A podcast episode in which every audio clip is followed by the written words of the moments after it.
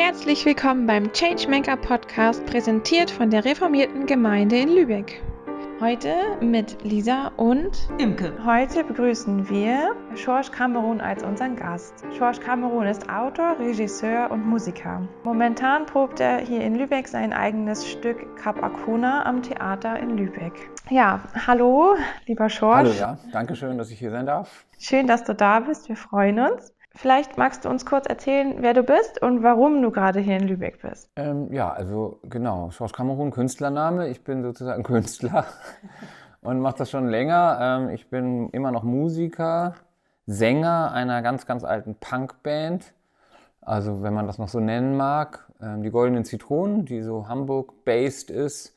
Aber wir wohnen jetzt gar nicht mehr immer alle da. Ich bin jetzt nach Berlin gezogen und jemand anders wohnt noch woanders und aber wir haben uns in Hamburg formiert und uns gibt's jetzt seit dieses Jahr seit 40 Jahren. Genau, und das ist so meine, mein Hintergrund erstmal. Aber ich komme ja hier aus der Gegend, aus Timnerer Strand und habe hier auch angefangen und mein, habe hier auch meine erste kleine Band gehabt, wo wir mein erstes Konzert war in Stockelsdorf.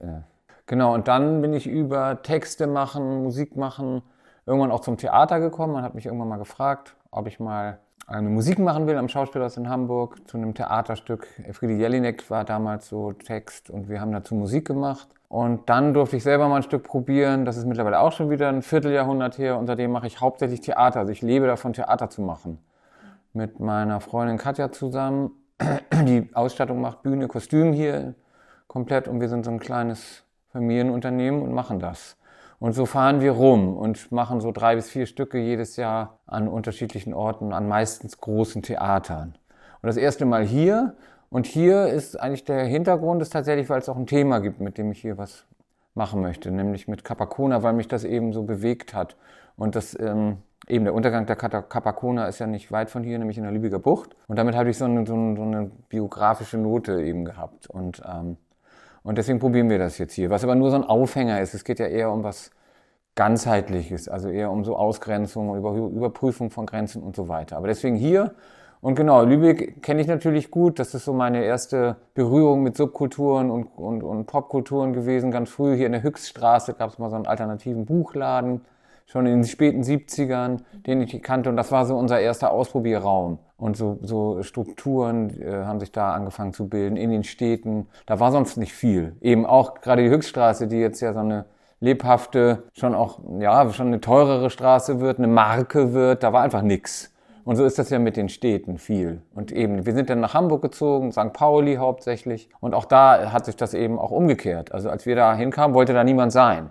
Und mittlerweile ist St. Pauli auch ein teurer, gentrifizierter Stadtteil. Wir selbst sind die Gentrifizierer. Wenn du sagst, die Höchststraße war ja noch gar nicht so hip, wie sie heute ist, und da war dieser alternative Buchladen, war eigentlich dieser Buchladen mit seinem äh, Musikraum hinten, äh, die Keimzelle auch für die Alternative hier auf der Walli in Lübeck, das ja, Alternative sicher. Jugendzentrum? Also dass die jetzige Walli, also eben auf der Wallhalbinsel, das hieß, glaube ich, am Anfang sogar auch noch Alternative. Das ist dahin wie umgezogen. Also das ist schon ganz klar, sind die Wurzeln und das ging da so weiter. Eben so ein autonomes Zentrum eine Zeit lang. Gut, du hast jetzt von der Cap Arcona schon gesprochen.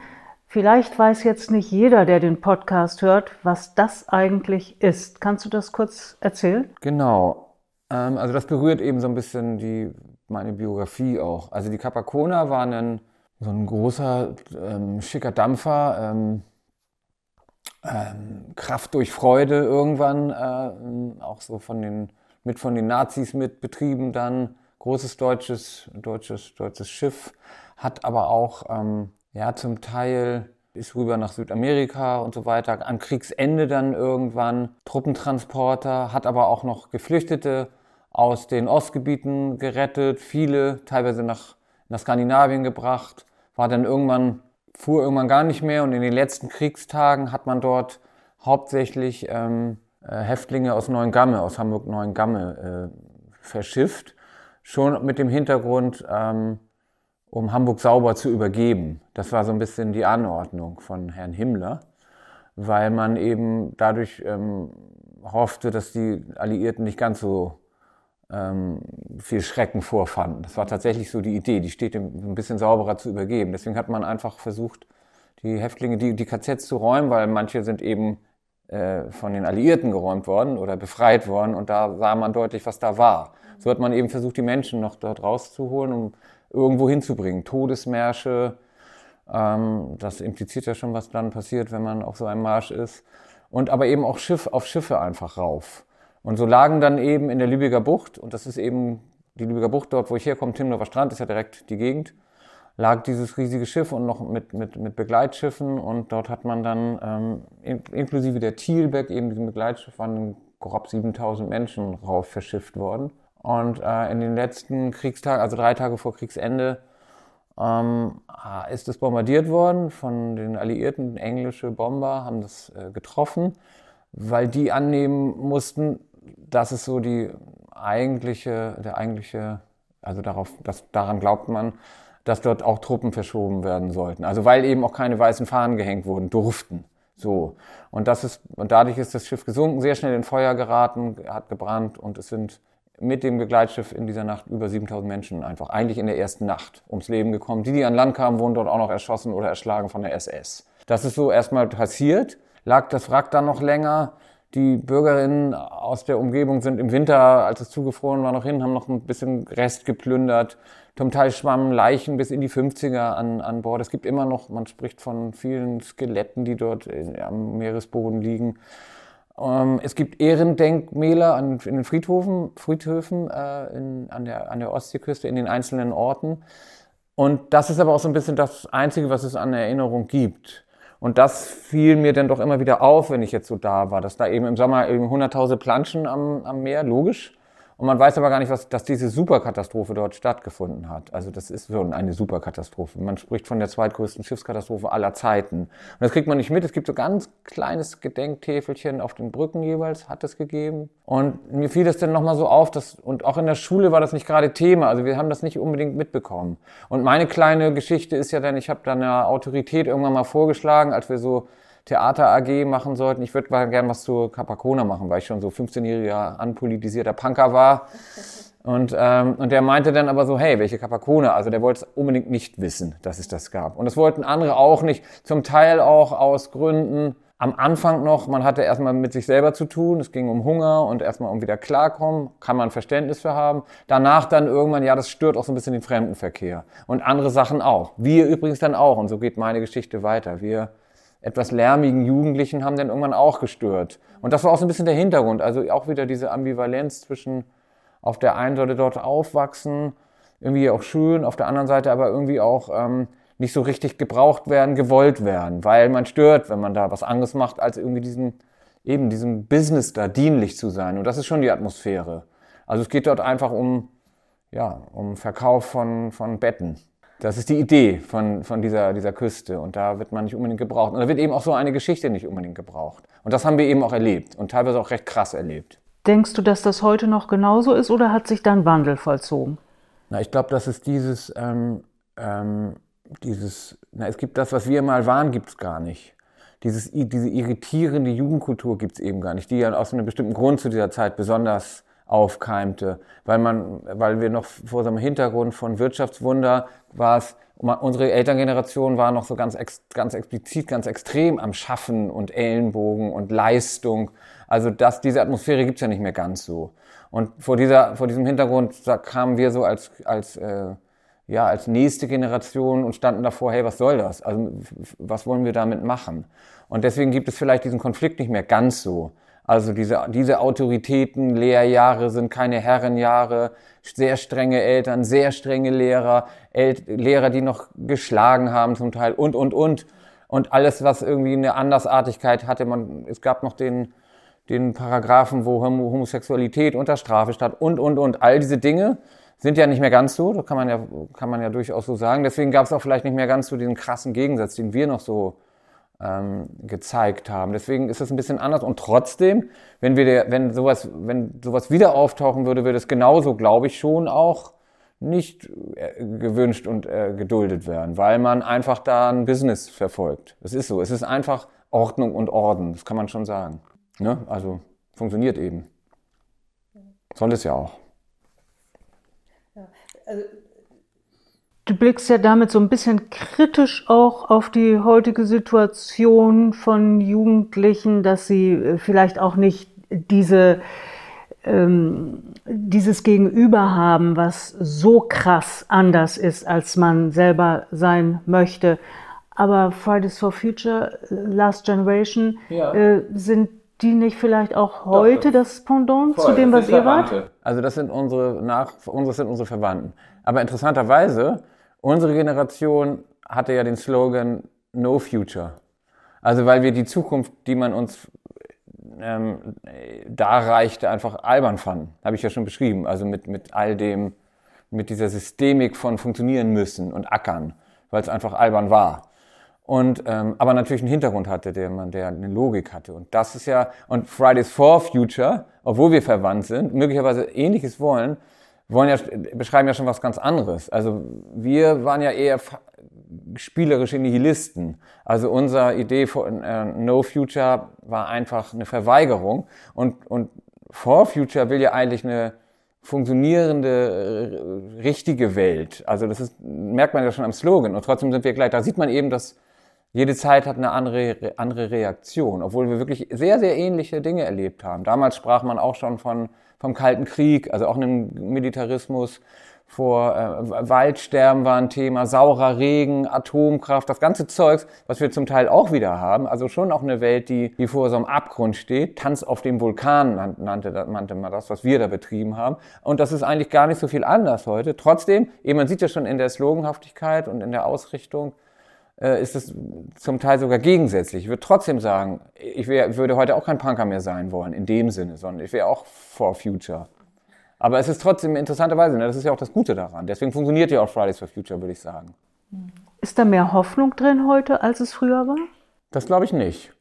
Also, weil Fridays for Future beschreibt ja eindeutig, wie sehr man kur sehr kurz vor zwölf steht und, ähm, und deswegen auch so radikal sein muss, sich sehr radikal geben muss. Ähm, aber trotzdem Hoffnung gibt es immer. Ähm, das würde ich auch sagen, ähm, auf eine Veränderung. Und, äh, aber es, ist, es wird ja auch beschrieben, dass wir jetzt schon langsam über Kipppunkte kommen, wo eben auch Sachen nicht mehr zurück, zurückzudrehen sind. Also das kann man schon sagen. Hoffnung ist immer so ein Wort. Also ich glaube, der Mensch kommt ohne Hoffnung nicht aus. Oder beziehungsweise genau, also das Gegenteil ist vielleicht so ein Eskapismus, sich richtig rausziehen und so. Ich glaube, in, in Beziehung sein und hoffen ist, ist Menschen. Also ich habe ja schon gesagt, wir haben ein nihilistisches Spiel getrieben und trotzdem waren wir progressiv. Also was wir gemacht haben, eigene Strukturen schaffen, die Kieze sozusagen erfinden, eben, das ist alles progressiv. Und trotzdem haben wir erstmal den Spiegel des Nichtmitmachens vorgehalten. Und das tut ja Fridays for Future vielleicht auch in einer Art von Stoppschild. Oder ein, eins weiter ist es dann die, die, ähm, die äh, Klima-RAF, wie sie fälschlicherweise genannt wird. Aber da wird ja auch, da wird was, da wird was angehalten. Und das haben wir ja auch getan, nur mit einem anderen Dreh sozusagen. Aber ich würde sagen, man macht das, weil man hofft, dass man dadurch was verändert. Also Hoffnung steckt ja trotzdem damit drin. Aber es ist natürlich wirklich eine harte Krise. Mhm. Kommen wir nochmal zum Theaterstück äh, zurück. Noch ist es ja nicht aufgeführt worden, ihr probt noch. Kommt denn diese Thematik da auch drin vor? Oder welchen Welche? Duktus hat äh, diese äh, Thematik, dass wie heute junge Menschen mit der Zukunft umgehen? Ähm, oder welchen Duktus hat das Theaterstück? Naja, wir spannen schon den Bogen von, von, von dem, was dort eben so als eine Art von, ähm, wie soll ich sagen, also so ein Moment, wo man, wo man so ähm, angehalten wurde oder wo man was versteht, bis heute. Also heute erleben wir ja zum Teil ähnliche Muster. Also, dass es wieder einfache Antworten gibt auf komplexe Fragen zum Teil. Also, dass man spricht ja vom Neopopulismus, der ähnliche Antworten hat. Und ich finde, da gibt es schon so Steps, die sich durchaus, manche sagen, wir leben in der in, in, in, in, in der Wiederholung von der Weimarer Republik, dass es irgendwie Autoritäten kehren zurück und so weiter. All das gibt es wieder. Ähm, es gibt eine gesellschaftliche Spaltung zum Teil. Es kehren eben sehr, sehr einfache Antworten zurück, ähm, schroffere Grenzen, Ausgrenzungen und all das. Und das sind für mich zum Teil Stammtisch-Slogans und, die, und auch deren Forderungen. Und die sind, ja, die sind, die kenne ich alle schon. Und deswegen stimmt es auch nicht ganz, finde ich, dass da Leute sagen, wir werden hier nicht gehört. Das empfinde ich gar nicht so. Ich glaube, das kenne ich alles. Es ist immer da. Und trotzdem ähm, nimmt das gerade zu äh, und ähm, es gibt immer wieder Bögen und ich bin, ich bin, auch ich bin erschrocken, wie stark Dinge zurückkehren und wie stark es eben ausgrenzende Muster gibt und so weiter. Das erschreckt mich schon sehr. Aber da sind wir auch im, das versuchen wir in einem Stück schon auch, ja. Hm. Was meinst du, inwieweit spiegelt das Stück Cap Arcona so eine Art Erinnerungskultur wider? Und warum hm. ist, wäre es dir dann wichtig, das auf die Bühne zu bringen? Na, also man spricht doch von nie wieder. Und nie wieder gibt es nur, wenn man erinnert. Also wenn man weiß, was man meint mit welches nie wieder. Und deswegen glaube ich, äh, ist, dieses, ist es die Symbolik von so, einem, von so einer Katastrophe sehr deutlich. Und ähm, ja, erinnern tun wir damit auch. Ähm, aber klar, wir, wir, können dem, wir werden dem nicht ganz gerecht. Ich glaube, dieser Schrecken ist schwer auf eine Theaterbühne zu bringen. Und deswegen ähm, ja, nehmen wir eben auch heutige Dinge, die die zum Teil wieder so aufploppen und eine Ähnlichkeit möglicherweise haben. Ähm, und ich wünsche mir eigentlich ein Stück weit das schon, dass es was gibt, was vielleicht sogar eine Art von physische Festigkeit bekommt, wo man vielleicht sagt, okay, wir bräuchten vielleicht auch in der Lübecker Bucht irgendein Signal, ein deutlicheres Signal, dass die Leute, die dort sind, das vielleicht schon wissen, wo sie sind und was dort mal passiert ist. Das vermisse ich ein Stück weit. Das gibt es, ich weiß das. Und, ähm, aber das bekommen jetzt nicht die Leute mit, die da ähm, zu Hunderttausenden dann eben im Sommer so ähm, sich aufhalten. Ich würde mir schon wünschen, dass das ein bisschen deutlicher wäre. Das kann so ein Stück ja manchmal sogar mit erzählen. Und jetzt machen wir es mal hier. Also ich meine, ich bin Künstler, der sich an die Öffentlichkeit wendet. Das mache ich jetzt zum Teil im Theater oder mit meiner Punkband oder however. Oder ich schreibe mal was oder und so weiter. Ne? Das ist ja das, was ich tue.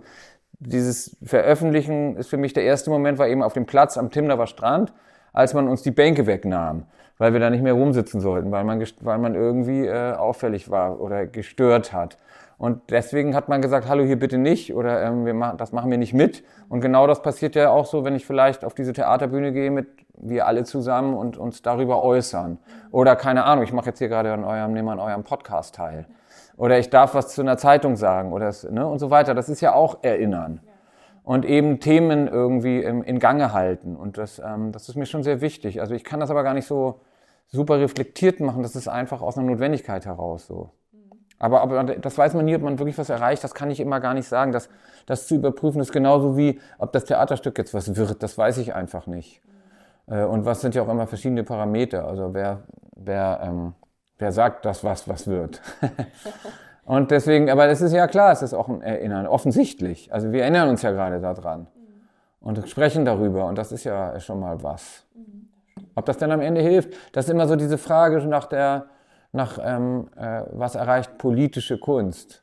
Das ist eine interessante Frage. Erstmal nichts und da ist man wieder so in so einer, in so einem, also ich bin ja jemand, der APO ist, also außerparlamentarisch.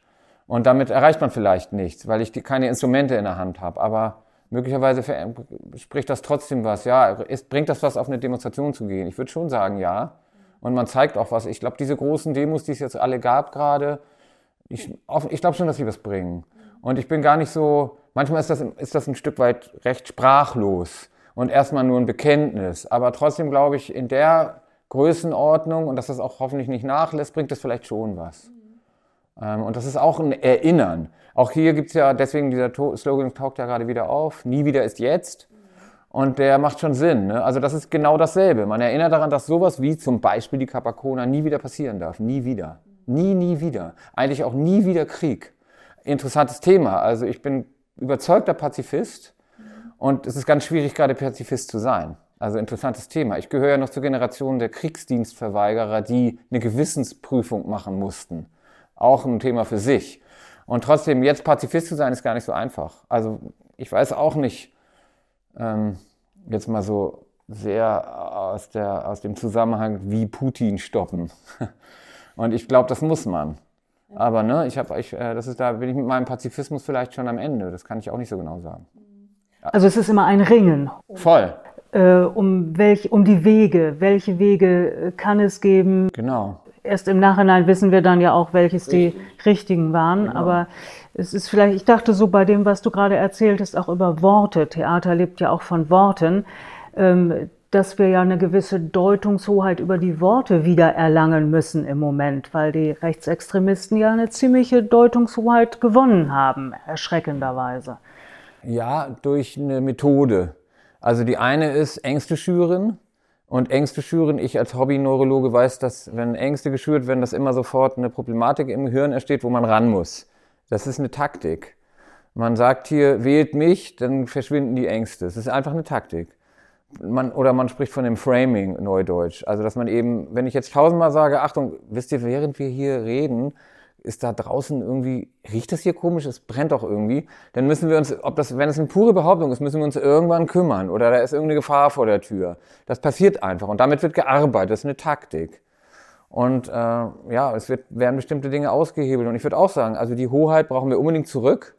Wie man das genau macht, ist bei, ist bei Populisten gar nicht so einfach, weil das zum Besteck dazu gehört dass dieses Framing, wenn wir, wenn wir das ernst nehmen und aufnehmen und, und damit uns auseinandersetzen, schiebt es das Framing zum Teil sogar an. Also es ist gar nicht so leicht. Ne? Äh, und trotzdem gibt es keinen anderen Weg. Ähm, manchmal, also die, man streitet ja gerade über die Methode, also Beispiel verbieten oder ähm, wie kann man damit jetzt rechtlich vorgehen oder aber mit, mit, mit, mit, ähm, mit den eigenen Mitteln schlagen, politisch schlagen und so weiter. Ist gar nicht so einfach. Also das ähm, ist eine komplexe Geschichte so. Aber eben, das gewinnt eigentlich immer auch eher in Krisenzeiten. Äh, dann, weil, weil die Krise noch behauptet wird und es kommt jemand und sagt, mit mir verschwindet die Krise. Aber es ist erstmal nur, es ist nur eine Methode. Ne? Und ähm, deswegen, das ist gar nicht so leicht, diese Hoheit zu knacken, wenn jemand mit dieser Taktik vorgeht. Also es ist gar nicht so leicht tatsächlich. Und wie können jetzt da Kunst und Kultur dazu beitragen, dass man wieder andersartig denkt oder sein, sein Handeln ver, hinterfragt und wieder so ein inklusives Verständnis bekommt? Tja, weiß ich auch nicht. Ich, ähm, ähm, beharrlich bleiben, glaube ich. Und schon an das glauben, was man da tut. Und ähm, ich glaube auch, dass wir, also diese Hoheit, von der jetzt gerade die Sprache, äh, Sprache war, dass wir die nicht, nicht abgeben und äh, mit, den, mit den eigenen Themen und Überzeugungen eben auch laut bleiben. Das so ist ja auch unser Untertitel. Ähm, das halte ich für durchaus wichtig. Und das ist es erstmal, was man tun kann. Und das nächste ist dann, ist ja nicht uninteressant. Also reicht das? Oder muss ich vielleicht sogar die Instrumente in der Hand halten irgendwie? Das weiß ich auch nicht so genau. Das sind gerade, das ist gerade etwas, wo, worüber, worüber neu nachgedacht werden muss. Mindestens nachgedacht werden. Das heißt ja nicht gleich, das heißt für mich vielleicht nicht gleich, dass ich in eine Partei eintreten muss, das heißt vielleicht auch nicht gleich, dass ich irgendwie, äh, ja, weiß ich auch nicht, irgendwas anderes in die Hand, das weiß ich nicht. Aber auf jeden Fall ist es ein anderes Nachdenken. Oder das Beispiel trifft es, glaube ich, ganz gut, wird jetzt darüber, genach, darüber genach, äh, nachgedacht, die Verfassung irgendwie anders zu schützen.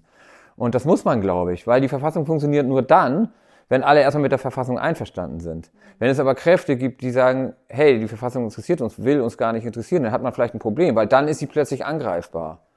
Also Demokratie funktioniert nur in der Demokratie. Äh, und das ist interessant. Ne? Und deswegen, solange es das gibt, darf ich ja auch als meinetwegen ähm, radikalerer ähm, äh, Künstler, Forderer, kann ich das auch nur so lange, solange man mich lässt. Und ähm, das ist natürlich auch luxuriös. Und so, nur so lange lohnt es sich aber auch Apo zu bleiben. Wenn das nicht mehr so ist, muss ich mir vielleicht was anderes überlegen. Und das müssen wir vielleicht alle. Also ich meine, wenn ich jetzt mit Kirche spreche, Kirche hat ja auch mindestens, ich will jetzt gar nicht sagen, immer das Problem, aber auch äh, durchaus ähm, diese Fragestellung. Ne?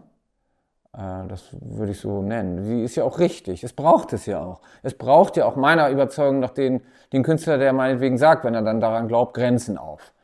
Dafür bin ich eigentlich, so als Mensch. Ich, ich mag Grenzen nicht. Ich mag nicht mal Nationen. Aber ähm, und trotzdem gibt's die und möglicherweise für diese Forderung würde ich nicht gewählt werden. Aber trotzdem das Nachdenken darüber darf der Künstler ja ausdrücken. Du hast jetzt schon die Kirche ins Spiel gebracht gerade. Äh, es wird ja auch einen Theatergottesdienst geben, also dass es hier jetzt bei uns in der evangelisch reformierten Kirche zu deinem Theaterstück dann einen Gottesdienst geben wird. Wir nehmen also die Thematik auf und entwickeln sie weiter. Was hältst du von so einem Format Theatergottesdienst? Ich habe es noch nicht erlebt. Und ich glaube erstmal, ich find, bin erstmal erstmal happy damit, dass, weil ich das in allen möglichen Kreisen diskutieren sollte und, äh, und auch in allen möglichen Formen. Also ich bin total formoffen. Von daher ähm, bin ich, freut mich das so weit. Ähm, ich kann es einfach gar nicht sagen. Äh, ich glaube, das ist einfach überhaupt, überhaupt ich glaube, dass uns das, diese Themen alle angehen. Also von daher ist es, ist, ist, ist dass, dass es da ein Interesse gibt und das, äh, wo auch immer verhandelt wird. Ich, genau, es ist so. Ich glaube, wir brauchen schon, das ist auch wichtig, nicht nur die, die, die, die Hoheit über äh, meinetwegen Begriffe oder über Diskurse, sondern auch die Räume dafür. Das ist eigentlich unheimlich wichtig und das ist ja dann auch wieder so ein Raum. Deswegen sind Theater, glaube ich, auch sehr wichtig als ein Diskursraum, wo wir meinetwegen uns auch treffen mit anderen Meinungen und das gilt, es findet ja vielleicht hier auch statt, aber die Räume müssen, muss es geben. Weil das passiert ein Stück weit gerade auch, wenn man ja so von seiner Spaltung äh, spricht, weil wir uns nicht mehr in denselben Räumen aufhalten. Und dafür ist ja Kirche eigentlich auch ein guter Raum. Ich glaube, so versteht sich Kirche ja, glaube ich, auch. Als einen Raum von Begegnung und Kommunikation und so weiter. Also nicht nur Teaching, würde ich sagen. Also, ne? Und deswegen ist das, glaube ich, erstmal, äh, fühle ich mich da aufgehoben, sozusagen. Also es gibt, ich könnte sofort einsteigen, wo ich Fragen habe, die ich, die ich noch nie richtig, ich weiß nicht, was ein Gottesdienst ist. Also beispielsweise, ne? aber das ist jetzt eine ganz andere, andere Thematik so. Weil unser Podcast heißt ja nämlich Changemaker Lübeck. Und da wäre nämlich jetzt unsere. Ich erstmal verstehen, Changemaker. Also ja, nämlich unsere Frage: Siehst du dich als ein Changemaker? Und wenn ja, warum? Aber Change, erklär mir mal kurz. Also. Also äh, Changemaker sind ja Menschen, die etwas verändern und bewirken wollen. Und wir versuchen mit Menschen ins Gespräch zu kommen, die ganz egal auf welchem Gebiet, ähm, auch gerade hier in Lübeck und Umgebung, irgendetwas in Gang setzen mhm. möchten.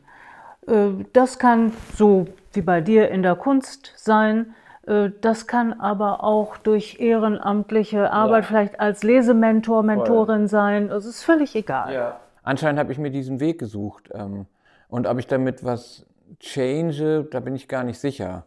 Aber das ist doch die Frage danach. Erstmal ist es ja wirklich eine Überzeugung. Und, und klar, also sagen wir mal, oder umgekehrt, ich bin schon auch so, meine Veränderung hat auch durch, äh, durch so etwas stattgefunden, durch Maker stattgefunden sozusagen. Also eben durch, eine, durch Erlebnisse, durch eine bestimmt durch Kennenlernen von etwas, durch eben Beispiel.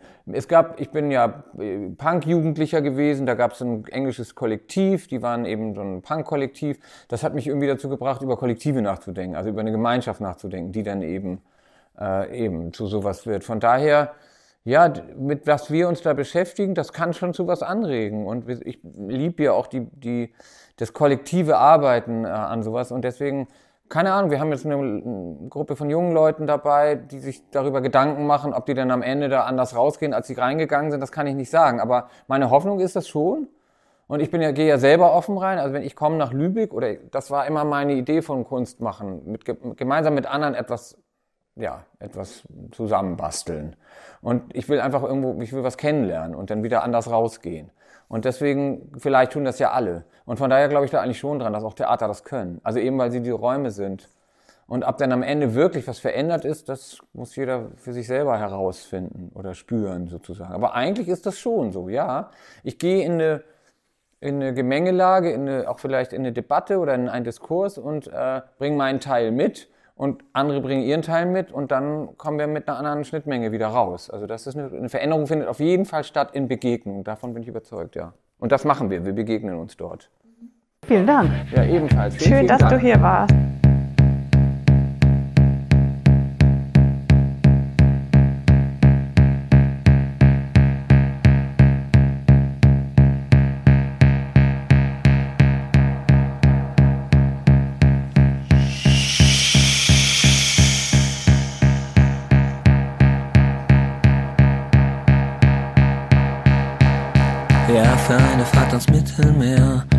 Mittelmeer, Mittelmeer.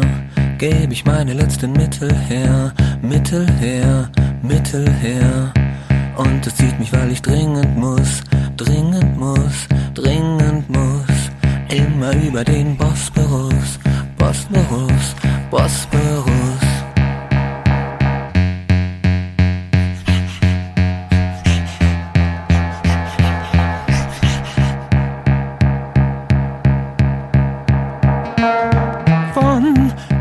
Schiff vom Stapel.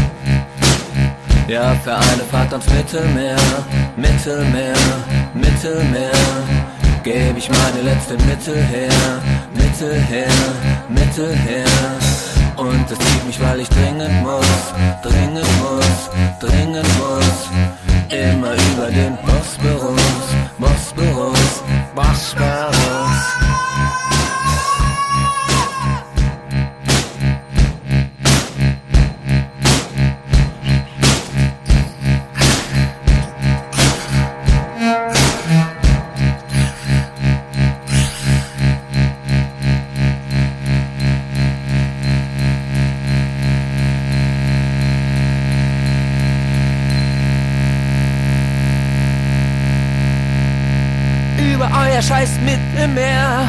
Käme ich, wenn ich ein Turnschuh wär. Oder als Flachbild scheiß. Ich hätte wenigstens einen Preis. Es gibt für uns kein Halten mehr. Wir kämen immer nur schneller her.